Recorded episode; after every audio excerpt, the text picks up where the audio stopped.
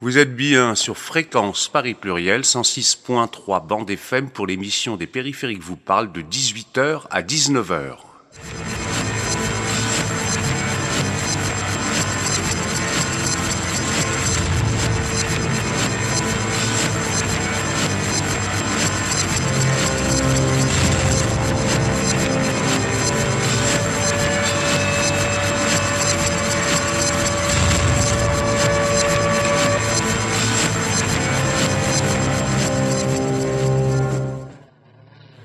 Jeudi 6 euh, avril euh, dernier, l'Université euh, du bien commun à Paris, en partenariat avec l'Académie du climat, la coordination Eau Île-de-France et le collectif Bassine Non Merci dans le cadre du Printemps de l'eau, ainsi qu'en partenariat avec l'Agora des habitants de la Terre, a proposé une rencontre intitulée Des méga-bassines à l'eau bien commun, de nouvelles conquêtes pour les services publics de l'eau avec la participation de Joël Lallemand, présidente de, l'API, l'association de protection et d'information et d'études de l'eau et de son environnement. Jean-Jacques Guillet, co-porte-parole des Bassines Non Merci, et Jean-Claude Oliva, fondateur et directeur de la coordination Eau Île-de-France. Il s'agissait d'une rencontre coordonnée animée par Yovan Gilles, c'est-à-dire moi-même, des périphériques que vous parlez, et du comité de pilotage de l'Université du bien commun. Cette rencontre avait lieu à l'Académie du climat. Vous aurez pu constater qu'avec euh, les événements récents de Sainte-Soline, cette rencontre tombait bien évidemment à pic, sauf que là, vous allez constater que nous allons traiter la dimension hydrologique euh, de ces sèches chroniques, eu égard à l'existence et au déploiement de ces euh, méga-bassines sur le département des Deux-Sèvres, avec des considérations agriculturales et scientifiques notamment. Et puis nous aurons tout un chapitre. Nous allons commencer donc avec euh, l'intervention de Jean-Claude Oliva. Parallèlement, au moment où on assiste à une préhension privée par défaut des nappes euh, phréatiques, avec leur exurgence forcée que représente justement ce phénomène des bassines, nous assistons également à euh, des remunicipalisations des services de l'eau au niveau de l'île de France, dont Jean-Claude Oliva va faire état tout au long de ces dernières décennies. C'est-à-dire que curieusement, effectivement, la garantie d'une gestion pérenne, sociale et écologique de l'eau n'est orchestrable que par euh, les municipalités euh, en France. Et en général, ce mouvement est en train de progresser par rapport et, de gagner du terrain par rapport à la mainmise privée sur l'eau de multinationales telles que Veolia, Vivendi, Lionel Zezo par exemple. Donc voilà, nous allons écouter Jean-Claude Oliva.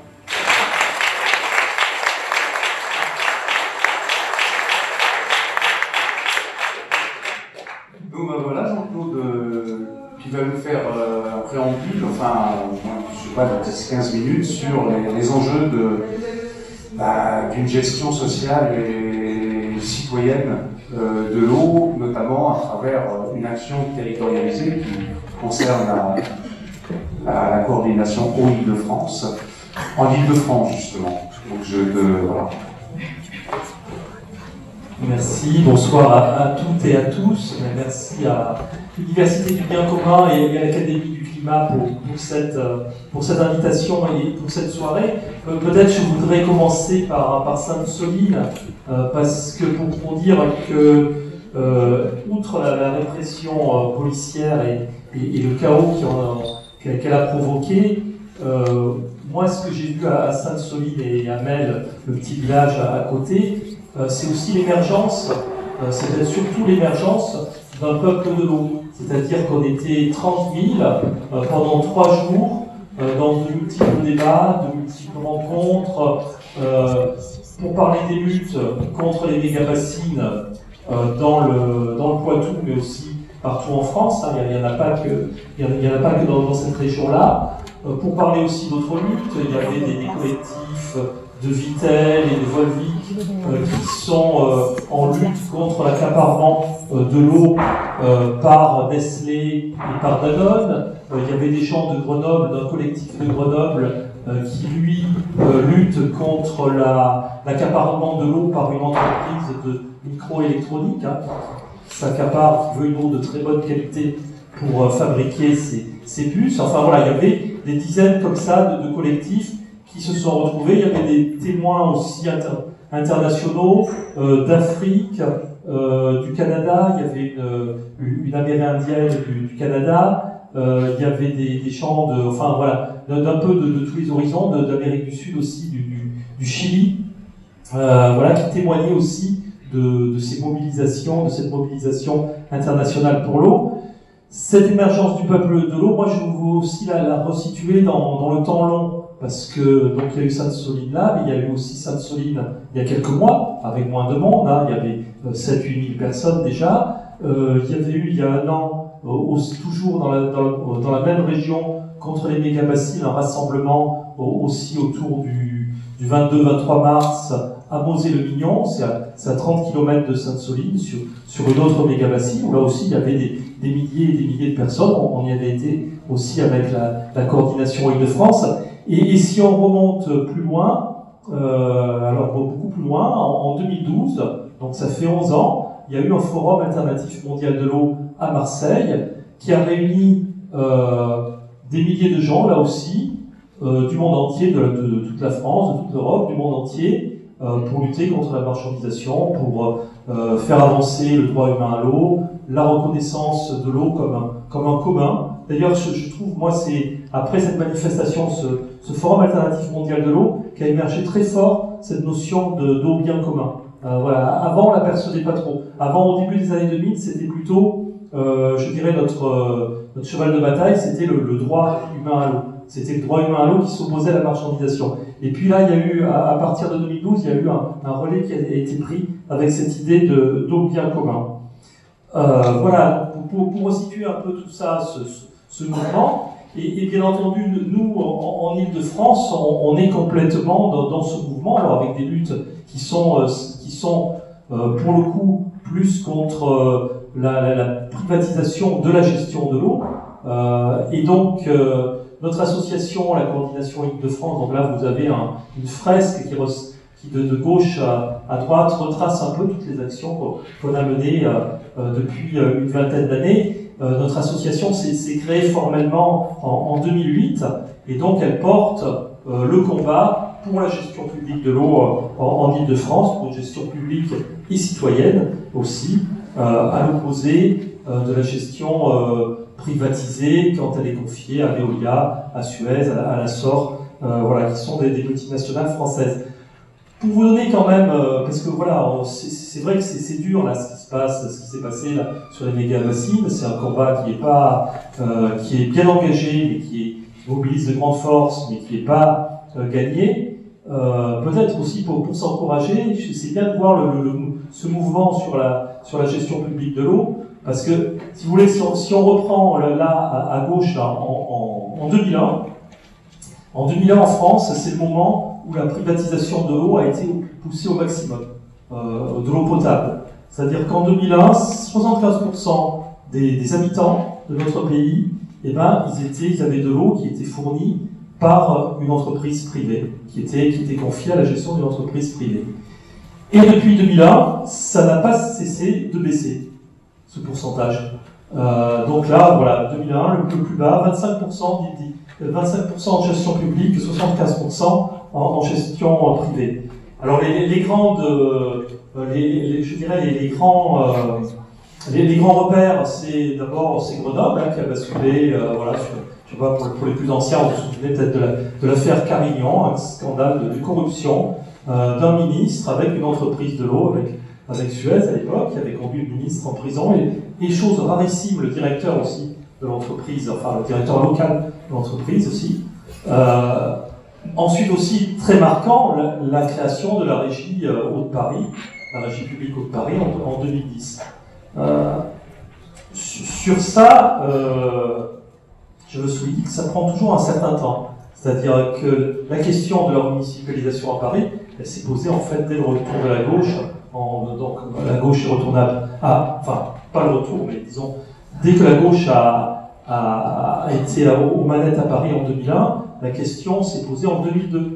Et vous voyez, la, décision politique a été prise en 2008. Donc il a fallu quand même un, temps assez important de, maturation. Et euh, de 2008 à 2010, le temps de mise en, service, de mise en place, il a été extrêmement rapide. Euh, depuis, il y a eu énormément de, de basculements. Donc on, estime qu'en 2018, on était à 42% en gestion publique en France. Vous voyez, on est passé de 25 à 42%. Et ce mouvement s'est encore accéléré depuis les dernières élections euh, municipales, puisqu'il y a eu euh, bah, la, métropole de, Lyon, celle de Bordeaux, Annecy, enfin voilà, plein d'endroits euh, qui ont basculé, qui sont retournés à une gestion publique de. Donc un, vrai, mouvement dans ce sens, on peut se dire vraiment quel chemin parcouru.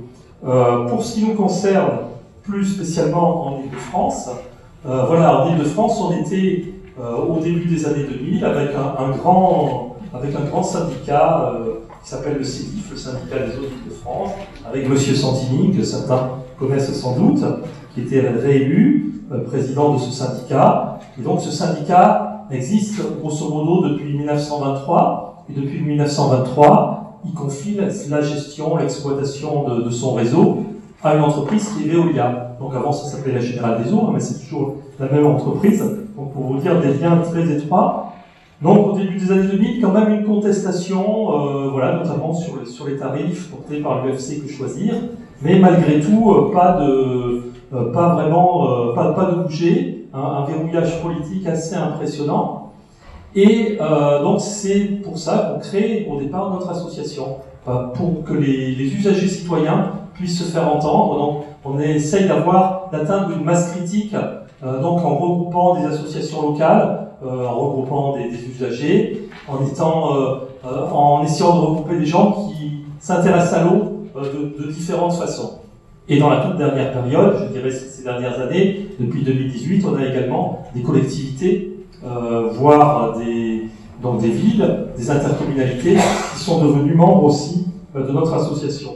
Donc le, le bouger en Ile-de-France, c'est qu'en en fait, on a on a vu que c'était impossible de, faire basculer le CEDIF en gestion publique. On est un certain nombre à être sortis du CEDIF. On a fait une, démarche complètement différente.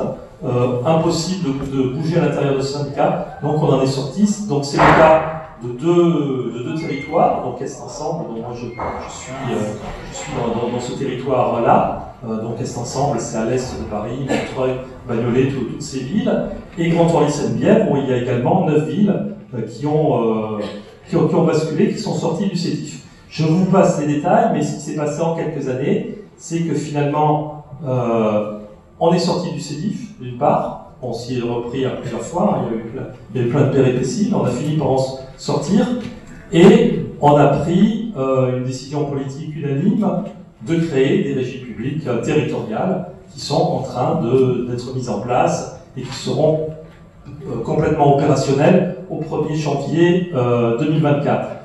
il y a eu un mouvement aussi intéressant en Ile-de-France, c'est dans le département de l'Essonne, donc vous voyez au sud, où en fait on est parti il y a quelques années, il y a une quinzaine d'années, d'un seul, d'une seule petite ville de quelques milliers d'habitants qui était en régie, et aujourd'hui on a de grandes régies comme Grand Paris Sud, enfin il y a plusieurs régies, et à peu près la moitié des habitants euh, du département sont aujourd'hui euh, euh, gérés par d'une façon d'une façon publique.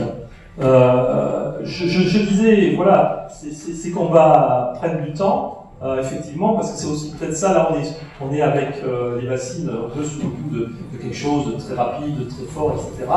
Euh, sur Reste Ensemble, en 2010, clairement on a eu une première occasion de sortir du CEDIF et de construire et de décider d'avoir une régie. Là, l'occasion n'a pas été saisie. on a continué, on n'a pas, on pas lâché prise, et en fait on a eu une autre occasion quelques années plus tard avec la réforme territoriale, euh, comme on a toujours continué à argumenter euh, et, à, essayer de créer un rapport de force sur cette question, bah, cette deuxième occasion a été la bonne.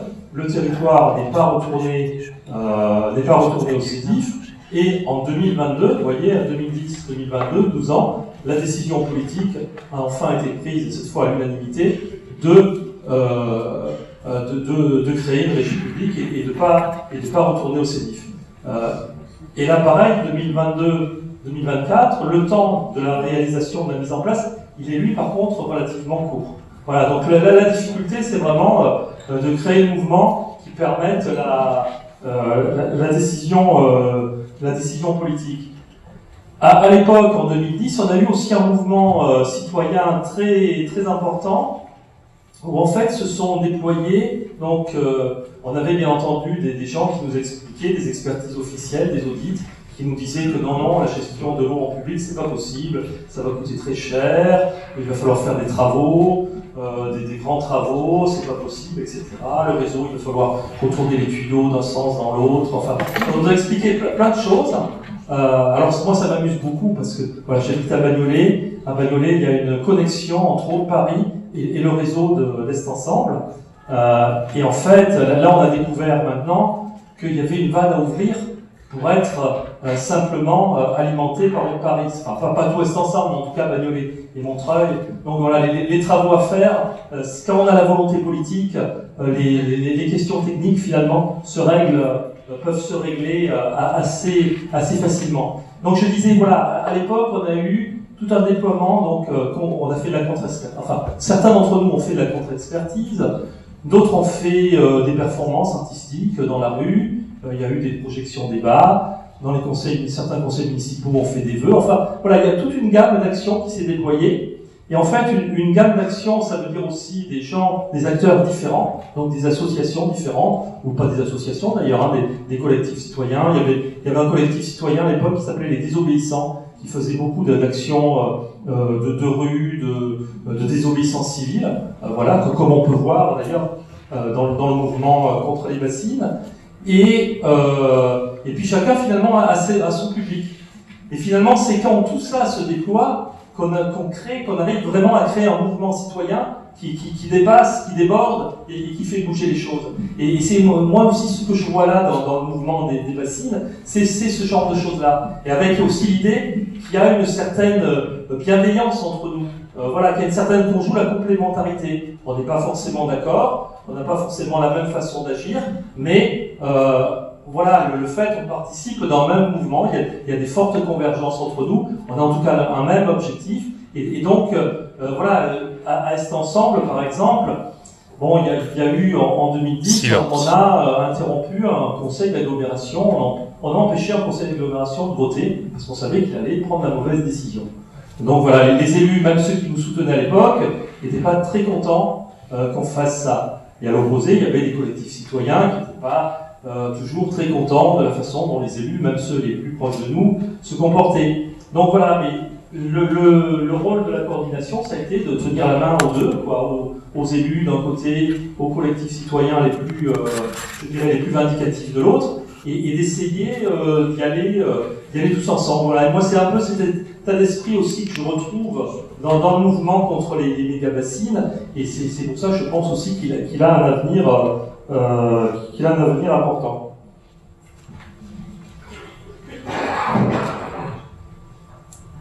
Et donc, euh, voilà, là, je vous ai parlé beaucoup de, ce qui se passe en France et ce qui se passe finalement euh, euh en, en Ile-de-France.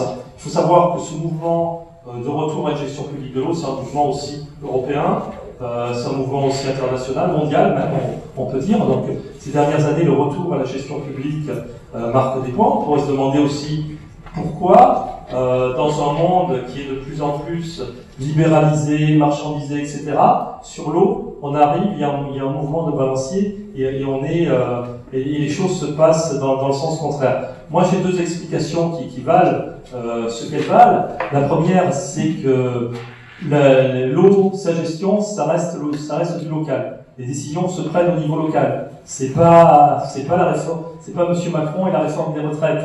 Euh, ceux qui décident comment l'eau est gérée, euh, c'est soit les, maires, le conseil municipal, bon maintenant c'est plutôt les intercommunalités, les présidents d'intercommunalités, enfin en tout cas c'est des élus auxquels les citoyens ont accès et donc sur lesquels ils peuvent peser et se faire, auprès desquels ils peuvent se faire entendre. Donc pour moi c'est très important. Deuxième élément d'explication que je vois, euh, c'est que sur la question de l'eau, on est face à des multinationales. On est face clairement à Veolia, on est face, euh, donc la première multinationale qui est multinationale française, hein, enfin essentiellement française, euh, qui est la première multinationale de l'eau dans le monde, Suez, la sort. Euh, et donc, on, les connaît, on voit ce qu'elles font, et en même temps, voilà, comme ça, quelque part, ça clarifie le combat.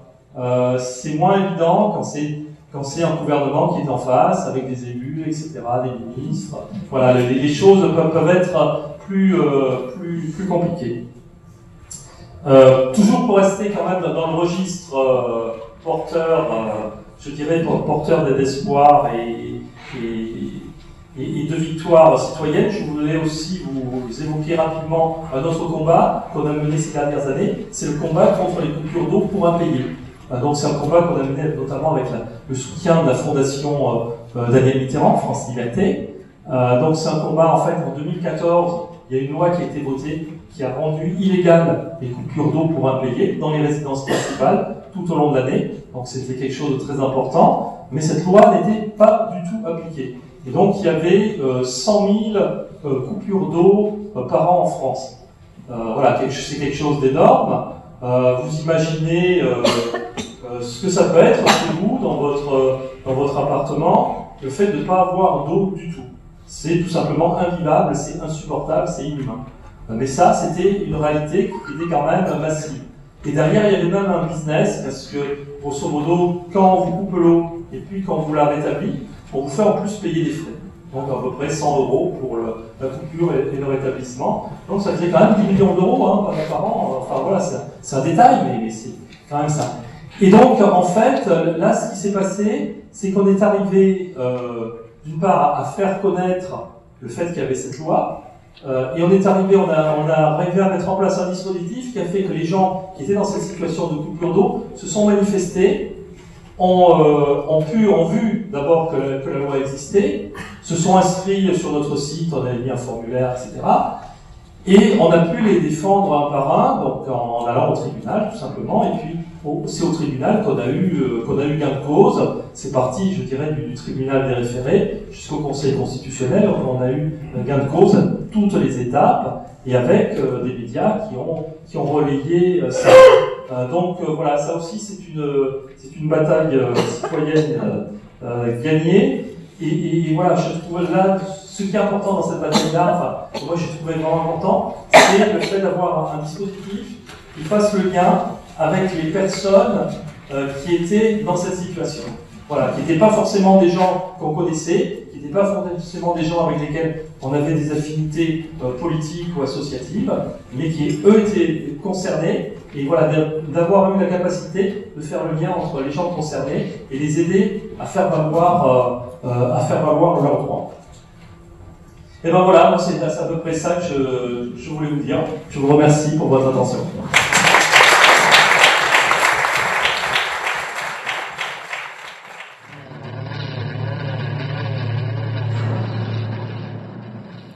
Vous êtes toujours sur Fréquence Paris Pluriel, 106.3, bande FM, jusqu'à 19h. Nous sommes en train d'écouter donc les interventions qui ont eu lieu dans le cadre de la rencontre organisée par l'Université du Bien Commun à Paris sur le thème des méga-bassines à l'eau bien commun, de nouvelles conquêtes pour les services publics de l'eau. Vous allez pouvoir entendre maintenant Joël Lallemand, présidente de l'API, l'Association de protection et d'information et d'études de l'eau et de son environnement, ainsi que Jean-Jacques Guillet, co-porte-parole des Bassines Non Merci, qui nous ont fait le plaisir de venir des Deux-Sèvres nous rejoindre justement en plus un jour de grève. Voilà. Les, moi j'avais quelques questions à poser peut-être commencer avec Joël, c'était au moins, ou alors avec Jean-Jacques, peu importe, on va faire des interventions croisées, c'était déjà, parce qu'on a dit, euh, les bassines, c'est pas nouveau, euh, mais en 2017, on a décidé justement d'un projet d'aménagement de grandes méga-bassines, de 19, je crois, nouvelles méga-bassines, c'était en 2017. Il y a eu une entente avec la préfecture au préalable sur l'installation restreinte de petites bassines. Au début, c'était ça. Et là, on est dans une espèce de démultiplication du phénomène qui euh, est un phénomène nouveau. C'est nouveau au niveau d'hydrologie. Ben non, tant on parlait de rétention collinaire, ça on connaît ça depuis le Moyen-Âge, on connaît ça depuis bien avant. Mais là, on est dans un phénomène industriel nouveau de stockage artificiel de l'eau. Est-ce qu'on pourrait euh, donner les, quelques détails un peu de. Alors, c'est vous voulez présenter une vidéo, on va peut-être pas parce qu'on la présente. Donc, voilà c'est pas si nouveau que ça quand même. Les bassines, il y en a depuis un bon moment. Et d'ailleurs, en Vendée, sont en service depuis 2007. Et donc, on peut avoir un, exemple de ce qui se passe ailleurs avec les bassines. Et nous, on avait aussi des bassines, même depuis très longtemps, depuis 92, 15, mais ça ne pas des bébés bassines, elles étaient beaucoup plus petites, et surtout elles étaient plus ou moins, je ne dirais pas privées, parce qu'elles étaient quand même payées avec des fonds publics, mais elles étaient euh, à l'usage d'un agriculteur. Donc ce qui est nouveau, c'est de faire un projet global sur un bassin versant avec un certain nombre de bassines qui sont à l'usage de plusieurs agriculteurs. Du coup, ça, multiplie quand même énormément les volumes. Euh, on se retrouve avec des millions de mètres cubes. Et c'est ça qui est nouveau en fait. Et c'est ça qui veut être euh, généralisé partout en France. Et sur la généalogie du mouvement, peut-être Jean-Jacques, sur comment, par exemple, on parle effectivement des grandes mobilisations pour 30 000 personnes, mais euh, est-ce qu'il y a, on peut avoir une généalogie de la manière dont s'est construite progressivement à l'échelle territoriale l'opposition sur, euh, sur les bassines? Bonsoir à vous et tous. Oui, je vais vous m'arrêtez si je suis trop long. très bien. Je pense que euh, la, lutte, je suis un vieux militant, de 50 ans de, militantisme, je suis aussi un vieil élu. J'étais maire de ma commune pendant 19 ans et élu pendant 31 ans sur l'agglomération de Le problème de l'eau, euh, il n'est pas d'aujourd'hui. Dans le marais poitevin, il est depuis, depuis le, début de, l'eau. Hein. C'est une zone, c'est un territoire de, conflit autour de l'eau depuis des années, pas seulement de l'eau. Pour aller très vite, euh, ce qui arrive aujourd'hui, les premières manifestations dans les années 80, il faut faire un petit peu d'histoire, mais la vraie année de sécheresse, c'est nous, ça comme chez vous d'ailleurs, c'était 76. Et après 76, euh, moi j'étais à ce moment-là dans les instances, y compris à l'Observatoire de l'eau, à la préfecture, on commençait à s'inquiéter quand même de cette situation. On ne parlait pas encore du réchauffement climatique, mais bon, c'était déjà des signes. Et on a vu à ce moment-là, à partir des années 80, on a vu euh, l'État qui, euh, dans sa grande générosité, a considéré que notre région, la France en général, était un pays où il y avait de l'eau, pas seulement qu'en faire, on en avait bien plus qu'on pourrait en utiliser, et l'État a autorisé au monde agricole, mais bon, c'est seulement à peine 10% qui se sont lancés là-dedans, mais il y avait des aides incitatives quand même, c'est tout la politique agricole commune est liée aussi à tout ça. Euh, L'État donc a attribué des volumes, des millions de mètres cubes, euh, des individus se sont retrouvés avec 120, 150, 200 000 mètres cubes, je dis un individu seulement, avec des attributions qui étaient des quotas attribués à l'année, sur l'année culturelle. Et ça en prenant directement dans la nappe, dans la nappe phréatique. Faut dire aussi que la nappe phréatique chez nous, euh, c'est pas des nappes profondes, c'est vraiment des nappes superficielles, qu'on dit alluviales, qui sont directement en liaison avec les rivières. Donc dans ces années 80, les forages ont été financés aussi par nous, avec les aides qui venaient en plus derrière. On a encouragé les gens. Euh, je vais éviter de faire trop d'histoire, mais euh, on a perdu le label du parc du Marais Poitevin, et j'étais administrateur à ce moment-là, parce que quand vous dites, euh, je vais faire une petite caricature, mais quand vous dites à des gens, on va te donner 150 euros à l'hectare si tu gardes tes vaches, tes vraies, des vraies vaches, pas des folles sur de l'herbe, et puis on te donne 400 euros si tu bazardes le troupeau, si tu acceptes que tout ça, ça soit enfermé dans des usines euh, à merde, je, m'excuse, mais c'est ça. Hein. on, modernise l'agriculture en disant, bon, euh, allez, on va avoir d'un côté ceux qui vont faire de la nourriture, et de l'autre côté, il y a ceux qui vont faire de l'élevage en sol. Et on se met à développer ça de façon importante, sachant que euh, l'agriculture depuis euh, le plan Marshall, depuis, je reviens encore un peu plus en arrière, mais depuis que la libération par les Américains, ils nous ont libérés, et c'est bien, mais bon, euh, ils sont en train de faire la même chose sans doute avec l'Ukraine demain. Il y, a des contreparties. C'est-à-dire qu'ils nous ont aussi emmené leur process et leur manière de fonctionner. Et ils ont, Pisani, qui a été un des seuls ministres de l'Agriculture qui tenait la route, à mon avis, avait bien dit clairement, euh, il faut moderniser l'agriculteur, Euh, mais bon, dès qu'on aura l'autonomie alimentaire, on s'arrête. Sauf que, comme il le dit très bien, on n'a pas su s'arrêter.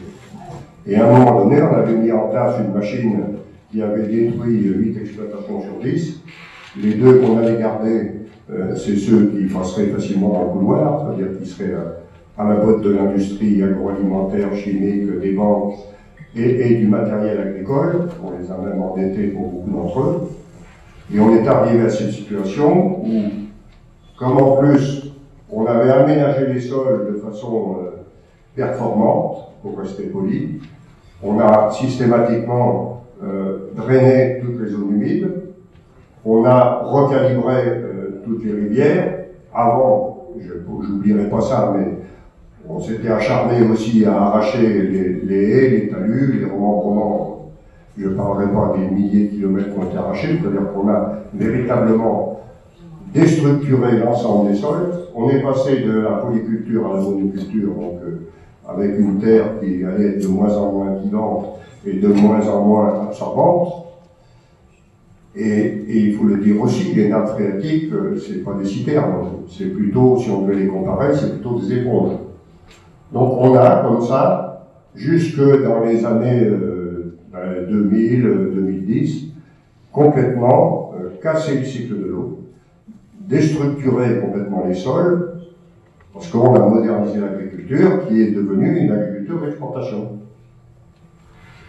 Et puis, à force, puisqu'il n'y avait plus d'eau en surface, je ne vais pas faire l'histoire du marais mouillé, du marais desséché, on y reviendra peut-être après, mais euh, le marais mouillé, les zones humides, étaient des bassines intelligentes. C'est-à-dire que c'était des endroits où l'eau se stockait, où elle était, euh, où l'éponge se saturait, et cette eau était en même temps dépolluée gratuitement et était renvoyée gentiment euh, sur toute la fin de la saison jusqu'à l'automne vers les ruisseaux et les rivières. Tout ça euh, étant complètement, euh, le cycle de l'eau complètement, étant complètement déstructuré, les sols étant de plus en plus asséchés. Dans l'année 80, on s'est mis à faire des forages partout, et là, très vite, on a vu qu'il y avait un rapport direct chez nous entre les prélèvements dans la nappe phréatique et les châteaux d'eau, l'eau potable, qui est la priorité dans la distribution de l'eau, l'eau potable, les milieux évidemment, et les kilomètres de rivières, d'année en année, se sont allongés. Des périodes d'assec des rivières de plus en plus longues et de plus en plus dures. Euh, l'an dernier, on était à 1000 km de rivières asséchées dans les Deux-Sèvres. Donc, évidemment, avant d'arriver à 1000 km, et Joël l'a dit, euh, la Vendée, qui ont été les premiers à, tout abîmer et à tout assécher, ont été aussi les premiers à faire des bassines. Puisque n'ayant plus d'eau euh, en surface, on est allé la chercher dans le sous-sol. En allant la chercher dans le sous-sol, on a occasionné en plus euh, l'entrée de l'eau de mer à la place de l'eau douce en Vendée, ça s'est produit plusieurs fois.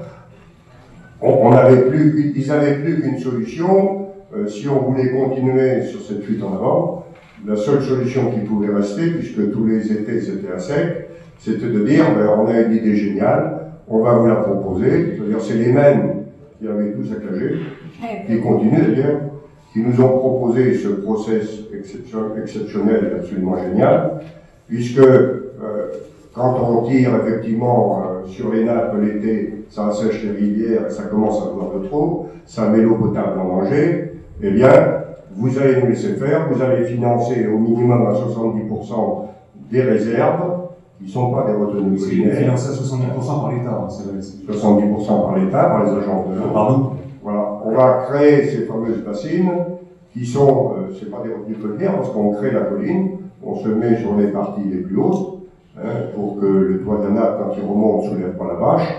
On creuse, on fait un cratère de 5 mètres de profondeur, avec la terre qu'on a enlevée, les pierres, on fait une digue de 5 mètres, et on a 10 mètres d'eau. Sauf qu'il faut bâcher, et pour le remplir, bon, au début, il nous a dit que c'était avec la pluie. Bon, euh, c'est évident que ça ne peut pas être avec la pluie, il en tombe quand même pas assez, et, la, partie qui tombe en plus s'évapore. Donc non, euh, c'est essentiellement avec l'eau des C'est-à-dire qu'on nous propose un, process qui est le pire de tous, parce que la seule façon, la seule manière intelligente de servir le monde agricole qui est là pour nous nourrir, c'est de faire en sorte que l'eau reste dans les sols. et que les sols aient ce rôle d'éponge et soient vivants. Euh, tant qu'on sera dans ce concept-là, eh on arrivera, et je là-dessus, on arrivera à une situation comme au Chili, comme en Espagne, où effectivement, en Espagne, on fait des, des bassines des années 50. Hein.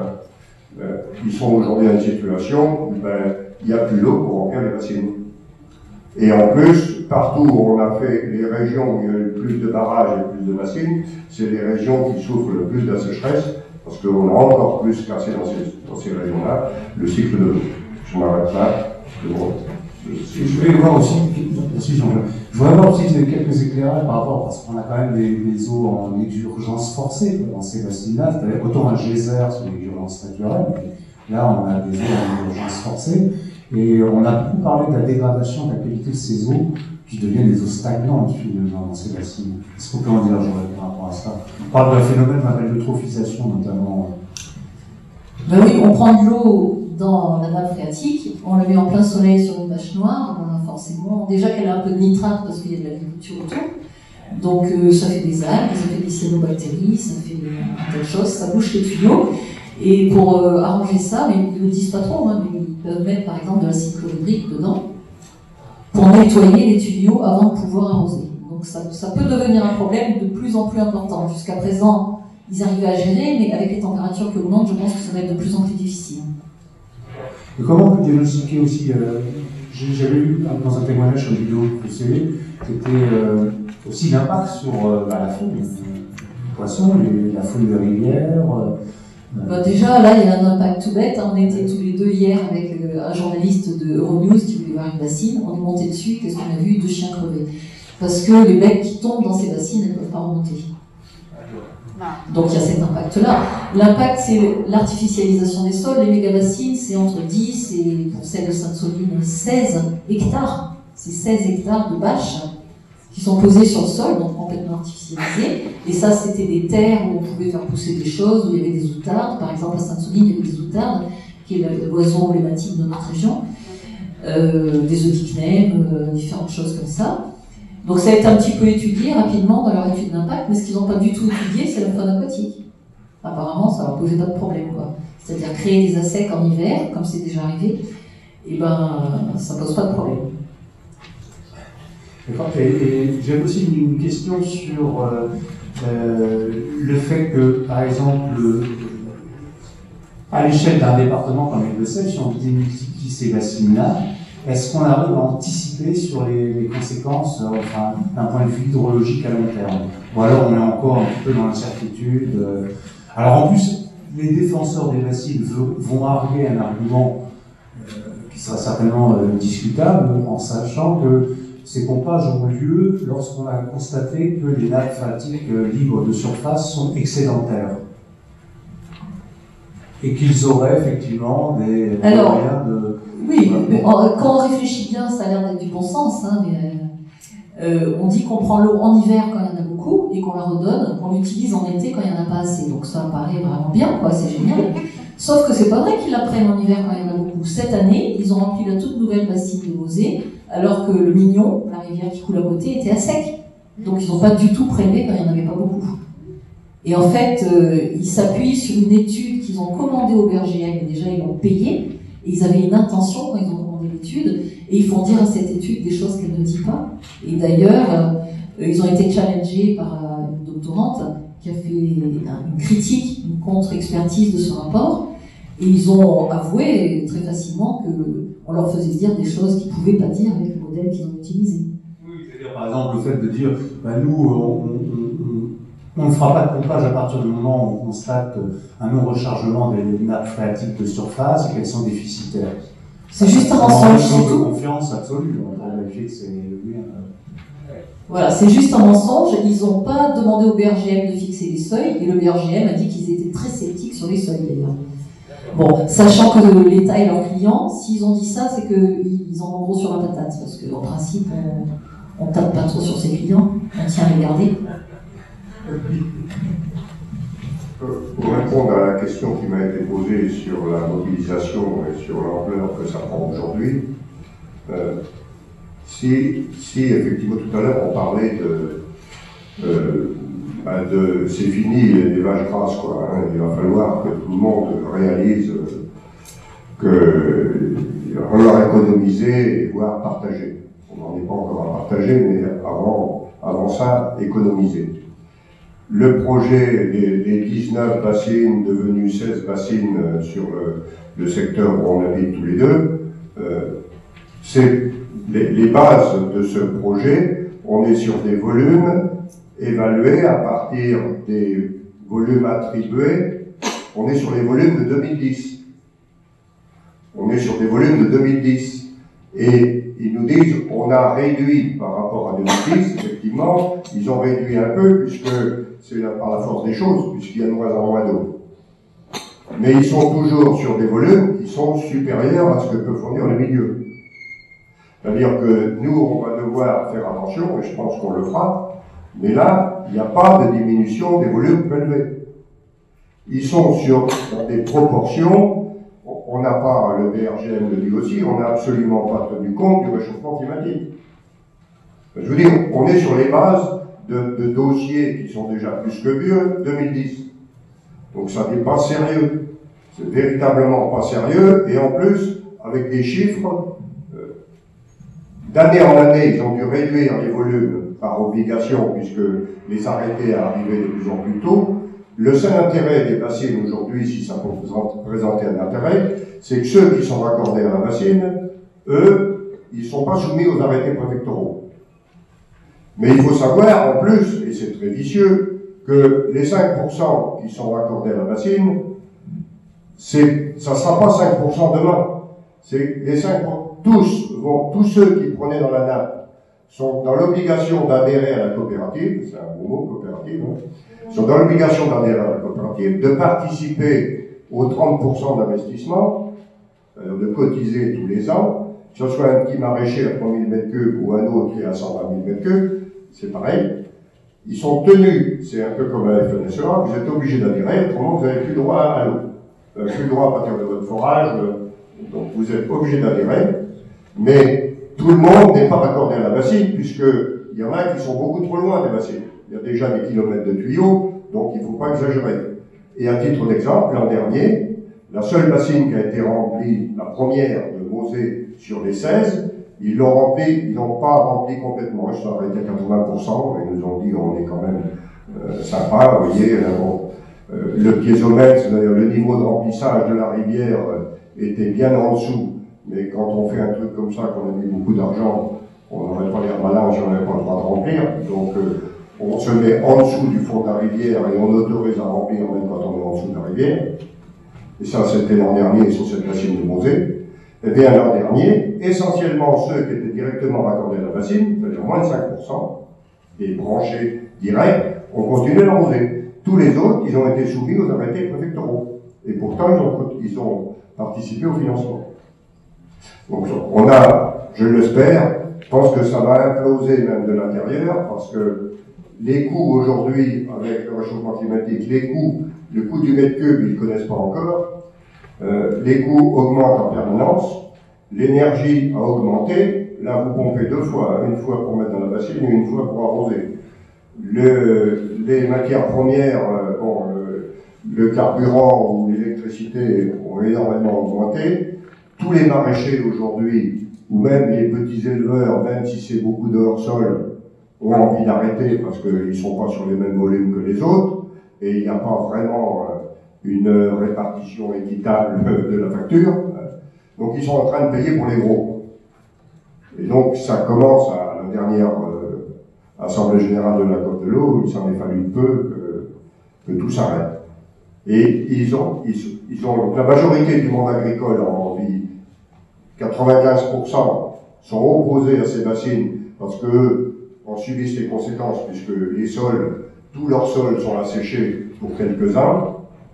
Il n'y a plus que l'État aujourd'hui qui s'obstine dans cette volonté de continuer coûte que coûte, et qui va jusqu'à taper sur des jeunes, euh, et taper, vous avez vu de quelle façon euh, ça peut, ça peut arriver. Euh, on, est vraiment dans une situation où l'État défend un modèle. Là, quand quand on touche au problème de l'eau, au début, on dit, bon, ben, c'est l'écologie, c'est la diversité qui disparaît, c'est les insectes, les papillons, les poissons.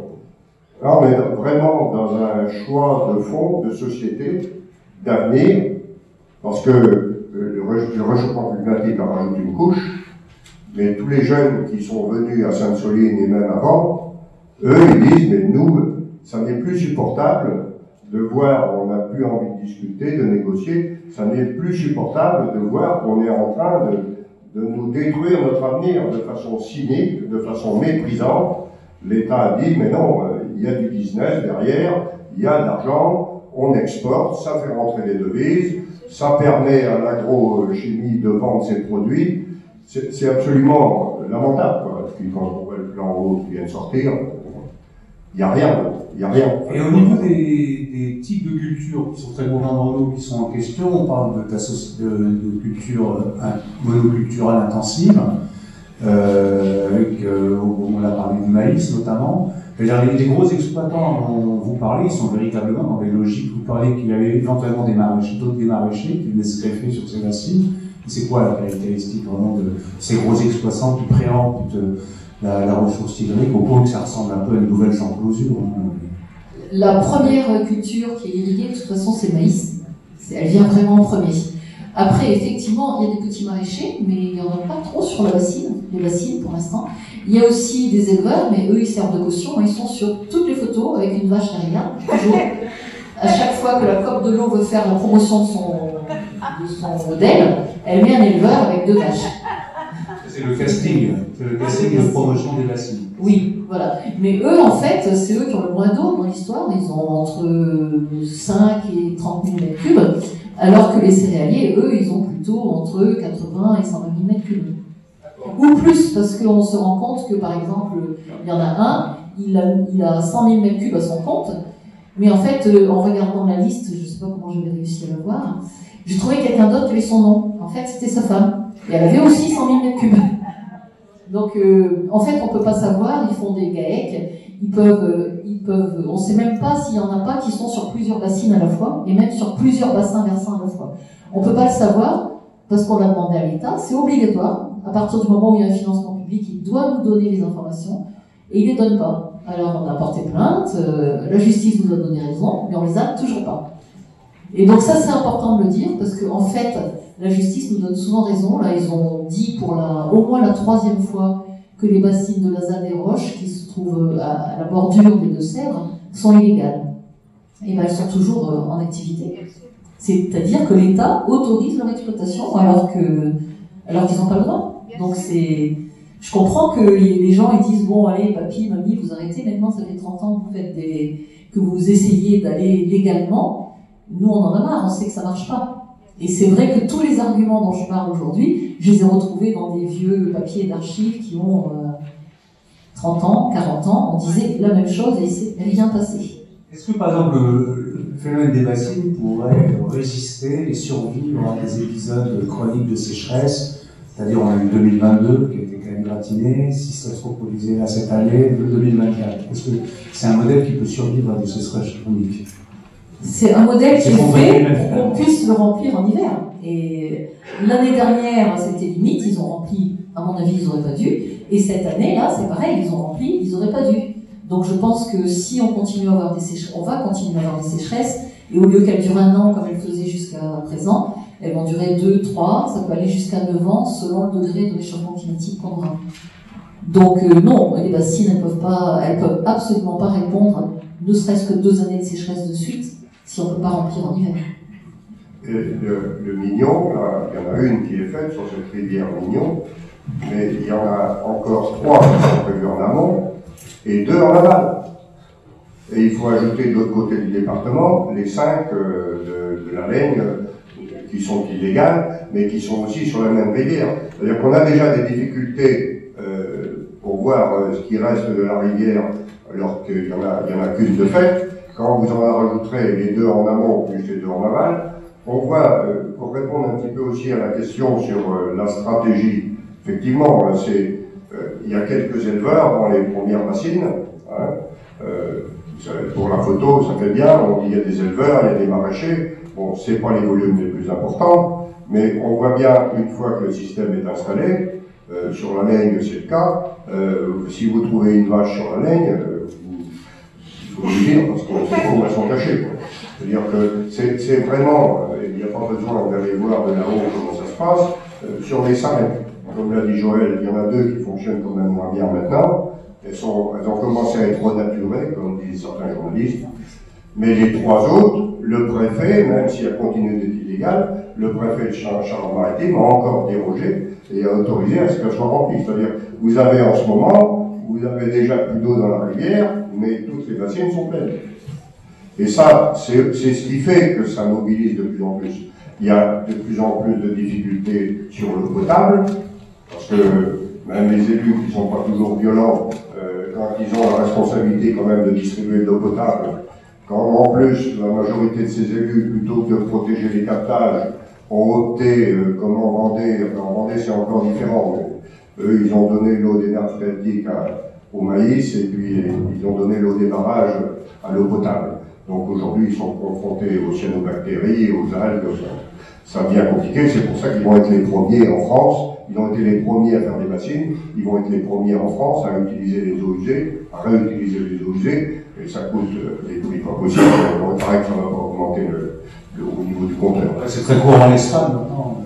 Pareil, pareil, pareil, mais il restera une solution. Au bout du bout, ce sera des salés de mer. Ça. Ouais, enfin, quand même, l'ironie du truc, c'est qu'ils boivent leurs égouts. C'est pas qu'ils utilisent leurs égouts pour arroser les champs. Donc ils boivent leurs égouts. Et les champs sont arrosés avec de l'eau propre qui sort de la nappe. Donc c'est ce qu'on voudrait éviter chez nous. Oui, oui, c'est.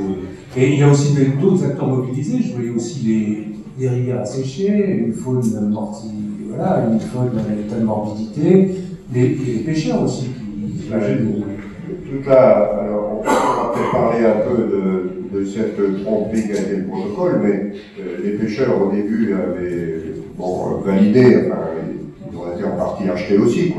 Mais on, est encore une fois là, on, on est dans une situation où euh, euh, on avait une opposition générale, y compris de beaucoup d'élus.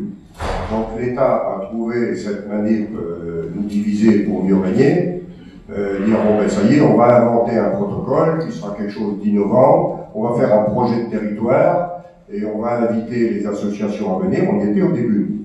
On dit bon ben sur ce projet, voilà, euh, vous nous demandez tous à ce que le monde agricole évolue, à ce qu'il nous nourrisse, à ce qu'il fasse de la qualité, de la proximité, à ce qu'il diversifie ses cultures, eh bien voilà, c'est génial, ils auront l'eau que s'ils s'engagent à, modifier leur pratique agricole et à revenir à des méthodes plus vertueuses, voire aller jusqu'au bio, pourquoi pas? Et c'était ce fameux protocole, ben, ça nous a complètement divisé parce que les pêcheurs ont cru tout d'un coup ça allait améliorer les choses. Des associations euh, de l'environnement euh, ils sont allés parce qu'elles ont dit, ben ça y est, on met un pied dans la porte et maintenant on va obtenir ce qu'on ce qu'on cherche à obtenir depuis des années. Et puis finalement, ça n'est qu'un protocole, c'est une liste de vœux pieux, aucune valeur juridique, aucune contrainte si on ne respecte pas, aucune réduction quand la bassine de Mosée est autour d'un captage d'eau potable. On aurait pu donner la priorité non pas à planter trois arbres pour un hectare arrosé. Déjà, ça, on dit ça fait pas beaucoup, mais on aurait pu dire, dans un secteur d'eau potable, on privilégie euh, la baisse, même pas l'arrêt, la baisse des herbicides, des pesticides et des, fongicides. Non, aucun des agriculteurs n'a souhaité prendre cet engagement-là. Vous voyez, vraiment, c'est une, vaste fumisterie. C'est pour ça que maintenant, il ne reste plus d'association tout le monde est, finalement parti, y compris Delphine Bateau. Mais ça a réussi, ça leur a permis euh, d'avancer malgré tout, malgré les décisions de justice qui étaient en cours, malgré toutes les procédures. Ils sont avancés à marche forcée, sous prétexte qu'ils étaient en pleine négociation, qu'il faudrait du temps, que c'était compliqué. C'est vrai que c'est pas simple euh, de passer d'une agriculture industrielle à une autre agriculture. Euh, d'ailleurs, c'est un point qui venait tout à l'heure, mais c'est assez écœurant parce que ils font de moins en moins de maïs parce qu'il fait de plus en plus chaud. Donc euh, là aussi, c'est pas une volonté réelle de réduire, mais l'an dernier, ils grillaient sur place, même si vous vouliez l'arroser. Donc ils font de plus en plus euh, d'agriculture euh, bio industrielle, c'est-à-dire qu'ils se tournent vers les semenciers, ceux qui leur fournissaient déjà les produits, pour faire des essais, pour faire des haricots verts, pour casse-grade aussi, mais à l'hectare, hein, des, dizaines d'hectares, ils sont en train de tuer la filière bio. Ils font du bio-industriel, et ils ont besoin des machines pour ça. Et enfin, c'est plus des agriculteurs, c'est vraiment des industriels. Il y a un méthaniseur sur Mosée qui est prévu et qui a besoin de sa machine. Le méthaniseur est là, maintenant il faut faire la machine pour arriver à, à passer dedans les cultures de substitution, c'est-à-dire celles qui sont entre deux récoltes, qui étaient au départ, on dit que c'était une bonne c'est la production de gaz naturel par fermentation. Voilà, voilà. Mais on est, on est dans du business total. On est, c'est plus des agriculteurs, c'est des industriels, ceux qui restent. En fait, euh, ce qui est terrible, c'est que les gens, ils ont déjà leur, euh, ils, ont, ils touchent déjà des aides pour faire leur maïs. Maintenant, ils touchent ces aides pour faire leur bassine, mais ils ont été aussi subventionnés pour faire euh, les méthaniseurs. Et donc, c'est ça qui a fait la goutte d'eau qui a fait de bordel vase au niveau des associations, c'est qu'ils ont refusé de, de, dire que au moins les plantes qui vont au méthaniseur, on les arrose pas. Donc ils ont tenu bon, ils ont dit nous, on va arroser les plantes qu'on va mettre dans le méthaniseur. C'est-à-dire qu'en fait, on intensifie l'agriculture, puisqu'avant on avait une culture et maintenant on en a deux. Après la culture principale, ils remettent par exemple un maïs, ils le laissent pousser pas à maturité, ils le coupent, ils l'envoient au méthaniseur. Et pour ça, ils l'arrosent et en plus ils lui mettent de l'engrais et des pesticides. Et c'est complètement aberrant puisqu'on est dans une zone euh, excédent de nitrate. Et donc normalement, quand on mettait des cultures entre deux cultures, c'était juste pour pomper l'excédent de nitrate. Et donc maintenant, ils mettent leur plante intermédiaire et ils remettent du nitrate par-dessus. Donc c'est encore pire qu'avant. Ça, ça a été la goutte d'eau qui a fait déborder le vase. Et maintenant, toutes les associations, sauf une, sont sorties. Et maintenant, euh, il y, a une unité qui est retrouvée au sein des associations et c'est vraiment bien parce que c'était pas drôle de se taper dessus. Vous êtes toujours sur fréquence Paris Pluriel 106.3 bande FM. Ainsi se termine cette émission des périphériques vous parle, à l'occasion de laquelle vous avez pu entendre une partie des interventions qui ont eu lieu dans le cadre de la rencontre organisée par l'Université du bien commun. C'était le jeudi 6 avril dernier à l'Académie du climat à Paris sur le thème des méga-bassines à l'eau bien commun, de nouvelles conquêtes pour les services publics de l'eau. Ben, nous vous souhaitons euh, une euh, bonne fin de journée et puis restez à l'antenne, à l'écoute de la radio. À très bientôt. Quant à nous, nous nous retrouvons le troisième mardi du mois prochain de 18h à 19h. Au revoir.